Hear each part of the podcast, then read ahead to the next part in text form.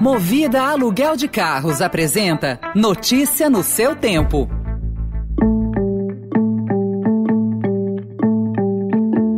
Olá, seja bem-vindo, seja bem-vinda. Começa agora mais uma edição do Notícia no seu tempo. Esse podcast é produzido pela equipe de jornalismo do Estadão para você ouvir em poucos minutos as principais informações do jornal. Entre os destaques de hoje, São Paulo tem dois casos da Omicron e avalia risco de dispensar o uso de máscara. Desemprego recua para 12,6%, mas renda tem queda histórica e a sabatina de André Mendonça no Senado para uma vaga no STF, que virou aposta de risco para o Planalto. Esses são alguns dos assuntos que você confere nesta quarta-feira, 1 de dezembro de 2021. Estadão apresenta Notícia no seu tempo.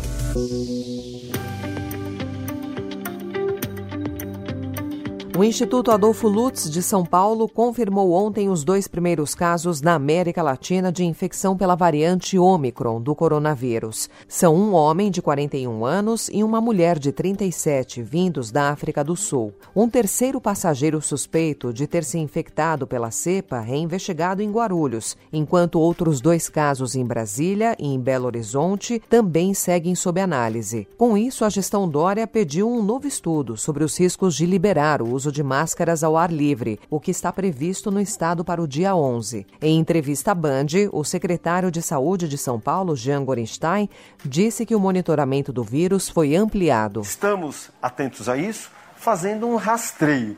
O rastreio já vem sendo feito ao longo da pandemia. Nós temos hoje não só o próprio Instituto Adolfo Lutz, como o próprio Instituto Butantan, rastreando de forma aleatória na nossa população. Então, vem um teste positivo, alguns deles já são amplificados no seu material genético para a gente saber se trata de uma variante ou não.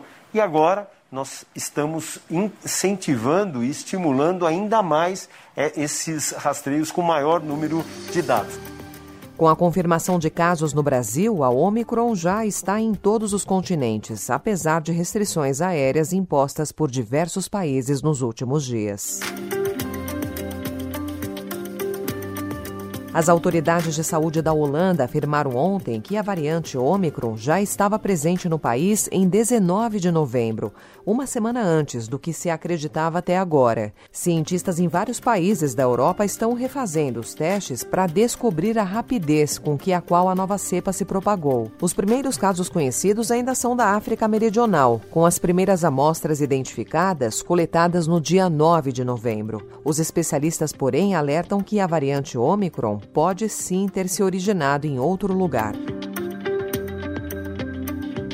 O avanço da vacinação contra a Covid e o retorno do funcionamento de atividades econômicas reduziram o desemprego no país no terceiro trimestre, mas a renda do trabalhador teve queda histórica. Segundo pesquisa divulgada ontem pelo IBGE, no período foram abertas 3 milhões e meio de vagas. Em um ano, a população ocupada aumentou em mais de 9 milhões de pessoas. No entanto, a renda proveniente do trabalho teve a maior queda na série histórica, de 11,1% em relação ao ano anterior. O levantamento é feito desde 2012. A PEC dos precatórios recebeu ontem o sinal verde da Comissão de Constituição e Justiça do Senado. Para o texto ser aprovado no plenário do Senado, com votação prevista para hoje, são necessários no mínimo 49 votos dos 81 senadores. O presidente do Senado, Rodrigo Pacheco, afirmou que o relator, o senador Fernando Bezerra, tenta agora costurar um acordo com os outros parlamentares da casa. Vamos aguardar o relator nessas negociações que ele está fazendo agora à tarde após a apreciação da CCJ, para que o assunto chegue ao plenário do Senado já devidamente é, acordado. Talvez não plenamente acordado, mas com as arestas principais já dirimidas. E aí a gente tem condição de votar a PEC dos precatórios, que não é só importante para o governo, é importante para o Brasil, porque é importante dar solução aos precatórios, ao mesmo tempo ter o espaço fiscal para o programa social. Esse Auxílio Brasil é muito importante para as pessoas carentes. O governo foi criticado por apresentar a PEC no penúltimo ano de mandato e levantou o temor de uma farra fiscal em período eleitoral. O Estadão também informa hoje que a sabatina do ex-advogado-geral da União, André Mendonça, para uma vaga no Supremo Tribunal Federal virou uma prova de fogo para o Palácio do Planalto. Marcada para hoje na Comissão de Constituição e Justiça do Senado, o teste de Mendonça tem desfecho imprevisível. Três dos cinco partidos com as maiores bancadas no Senado, o MDB, o PSD e o Podemos, vão liberar os parlamentares para que votem como quiser. O placar atualizado do Estadão mostra que Mendonça chega ao dia de sua sabatina com 29 apoios declarados. Em agosto eram 25 e em julho 26. Ontem, durante a sua filiação ao Partido Liberal, Bolsonaro disse acreditar na aprovação. Está previsto a sabatina do nosso indicado André Mendonça. Espero Espero que ele seja aprovado o nome dele. Eu não indico para o Supremo, eu indico para o Senado eu acredito que ele seja aprovado no dia amanhã. Sabemos que existe um embate ideológico. Aliás, no discurso que selou a volta do presidente ao Centrão com o ingresso dele ao PL, Bolsonaro disse que nenhum partido será esquecido e que irá compor nos estados para indicar candidatos a senador e governador. Eu, Valdemar, não seremos é, pessoas que vão decidir certas coisas sozinhos. Em grande parte, a nossa decisão vai passar por vocês. Nós queremos compor e, com essa composição, fazer o melhor para o nosso Brasil.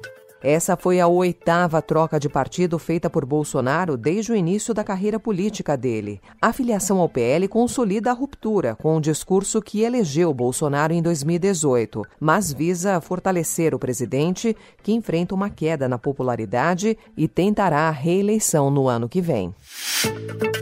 Em 20 segundos, a vitória de Xiomara em Honduras e a inauguração do Museu Judaico em São Paulo.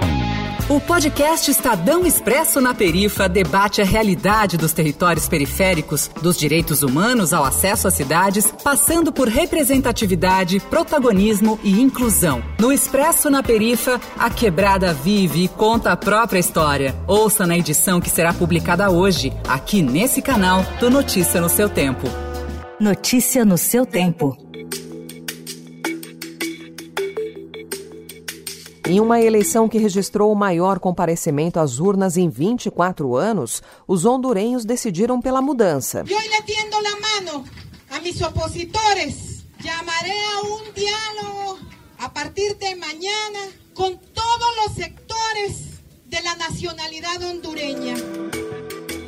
Entre os 68% dos cidadãos qualificáveis para votar que foram às urnas em 28 de novembro, mais da metade votou para punir o governista Partido Nacional, que estava no poder há 12 anos. Se os resultados preliminares se mantiverem, eles elegerão Xiomara Castro, do partido esquerdista Liberdade e Refundação, como a primeira mulher a ocupar a presidência de Honduras.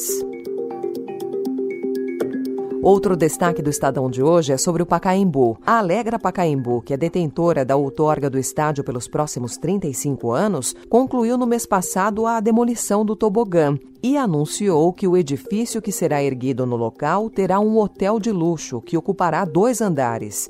A previsão é que o estádio seja reinaugurado em novembro de 2023. Além disso, a partir de janeiro do ano que vem, as arquibancadas amarela e verde serão abertas gratuitamente para o público acompanhar o andamento das obras. São Paulo ganha um novo museu a partir deste domingo. Um dos primeiros elementos que o público vai encontrar no Museu Judaico de São Paulo, na região central da cidade, será a pergunta: o que é ser judeu? A resposta estará ao redor, com depoimentos de judeus brasileiros de diferentes origens, vivências, idades, classes sociais, cores e identidades de gênero.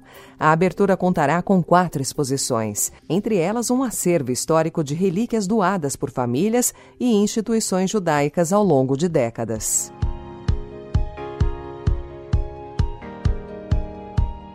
Essa foi mais uma edição do Notícia no seu tempo, com apresentação e roteiro de Alessandra Romano, produção e finalização de Gustavo Lopes. O editor de núcleo de áudio é Emanuel Bonfim. Obrigada pela sua companhia até aqui. Você ouviu Notícia no seu tempo. Notícia no seu tempo. Oferecimento Movida Aluguel de Carros. A vida é para ser movida. Saiba mais em www.movida.com.br.